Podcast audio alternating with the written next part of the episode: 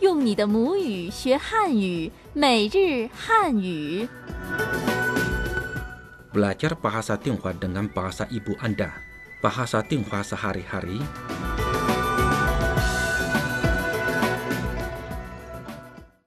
bahasa Tionghoa sehari-hari, pelajaran ke-18, berbicara tentang supermarket. Apa kabar saudara pendengar? Taja hao. Kita berjumpa kembali dalam acara Bahasa Tionghoa Sehari-Hari. Saya pengasuh acara ini Wang Lei. Dan saya Jeps, Taja Hao. Sekarang mari kita ulangi kembali kalimat-kalimat penting dan berguna pada pelajaran kemarin. Baik. Kalimat pertama, silakan Anda dulu. Nin xian qing. Nin Xian Qing. Jawaban yang sopan adalah jangan sungkan. Bie zheme ke qi. Jangan sungkan. Mari kita ulangi cara orang Tiongkok bersulang pada pelajaran lalu. Pertama, apa Anda masih ingat bagaimana mengatakan Mari kami bersulang untuk kesuksesan kerjasama kita dalam bahasa Mandarin. 为我们的合作成功干杯！ Betul sekali. Wei wo men de he zuo cheng gong gan bei. He zuo itu kerjasama. 合作 Cheng gong sukses. 成功 Gan bei bersulang. 干杯！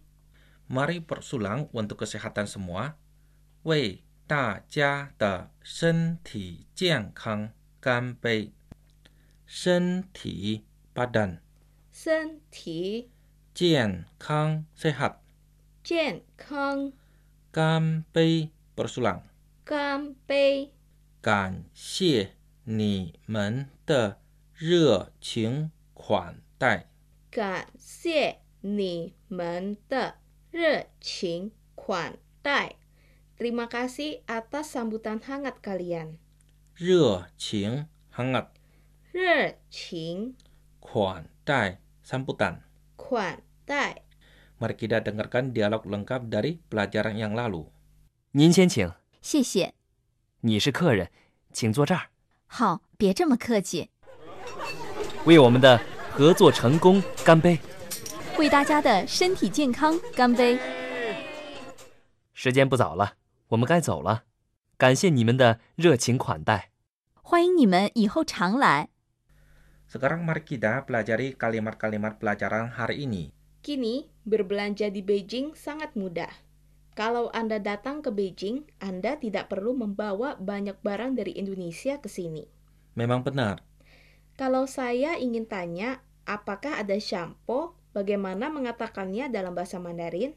kamu bisa mengatakan, 请问有洗发水卖吗？请问有洗发水卖吗？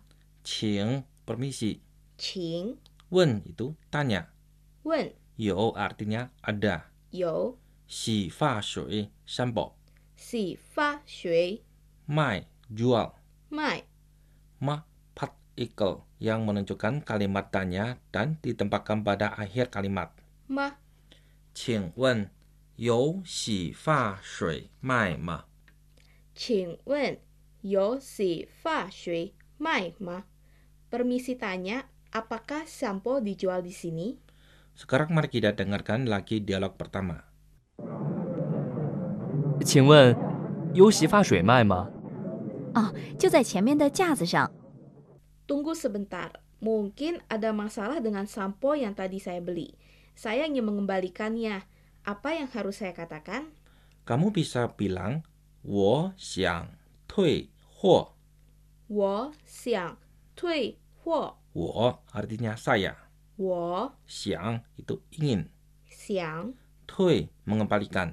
tui 货 produk. huo. 我想退货。 Wo xiang tui huo. Saya ingin mengembalikan produk. Sekarang mari kita dengarkan dialog kedua. 这个可能坏了，我想退货。您的发票带来了吗？带了，我想，saya ingin Wo xiang 退货 mengembalikan produk。 tui huo. 我想退货 Saya ingin mengembalikan produk itu. 我想退货。 Biasanya ketika mengembalikan barang, penjual akan bertanya, 您的发票带来了吗？您的发票带来了吗？您的 Anda 您的发票 nota pembelian 发票 dai di bawah 带 lai artinya ke sini 来 le kata bantu yang menunjukkan sebuah tindakan selesai dilakukan 了 mak partikel yang menunjukkan kalimat danya 吗？您的发票带来了吗？您的发票带来了吗？Apakah Anda membawa nota pembelian ke sini? Tapi Wang Lei, penjual itu mungkin berpikir bahwa masalah yang terdapat pada produk itu tidak besar dan ia tidak mau menerima produk itu kembali. Tetapi saya masih ingin mengembalikannya. Apa yang harus saya katakan? Kamu bisa bilang, 您给退了吧。 Nin ke tui lepa. 您 adalah sebutan sopan ni atau anda. Nin Ke berarti memberi. Di sini digunakan sebagai kata bantu untuk mengintensifkan pembicaraan. ke Tui mengembalikan. tui Le adalah kata bantu, berarti aksi sudah selesai. Maksudnya, sekarang ini sudah di bawah nota pembeliannya. Jadi, le digunakan di sini misalnya, 这本书我已经看完了。下课了。Maksudnya, buku ini sudah saya baca, jadi le juga digunakan di sini. Kalau pa apa fungsinya? Pa sama seperti le juga adalah sebuah partikel yang digunakan pada akhir kalimat permohonan yang artinya adalah saran atau permintaan kepada pihak yang diajak bicara. Misalnya, saya sudah kenyang, jadi saya menyuruh kamu yang makan. Maka saya akan mengatakan, ni chi ba. Artinya, kamu makanlah. Pa Ning gei tui le ba. nin ke tui lepa. Tolong produk ini dikembalikanlah. Puspa Rakam Kebudayaan Tiongkok untuk hari ini. Teman-teman dari luar negeri yang bertamasya ke Tiongkok, baik ketika naik bis maupun ketika menginap atau ketika berbelanja, harus minta nota pembelian yang resmi. Ini sebaiknya Anda lakukan untuk melindungi hak Anda sendiri sebagai konsumen.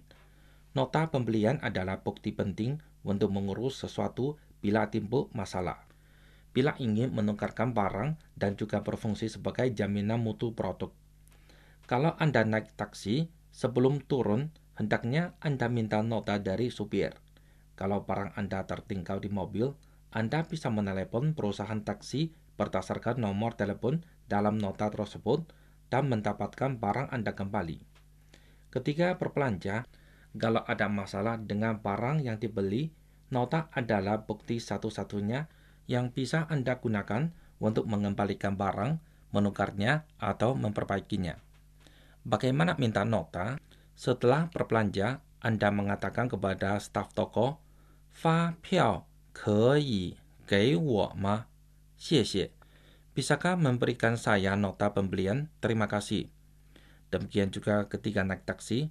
Setelah Anda tiba di tempat tujuan, Anda bisa minta nota kepada supir taksi 发票可以给我吗？谢谢。Oke, sampai di sini berakhirlah pelajaran untuk hari ini. Sama seperti biasa, ada sebuah kuis untuk para pendengar. Bagaimana Anda mengatakan, tolong bantu saya mengembalikan barang ini dalam bahasa Tionghoa. Kirimkan jawaban Anda ke alamat email kami indo@cri.com.cn. Saya ulangi indo@cri.com.cn. Untuk mendapatkan informasi lebih banyak, silakan mengunjungi situs web kami indonesian.cri.cn. Saya Wang Lei, sampai jumpa dalam kesempatan lain. Sampai jumpa.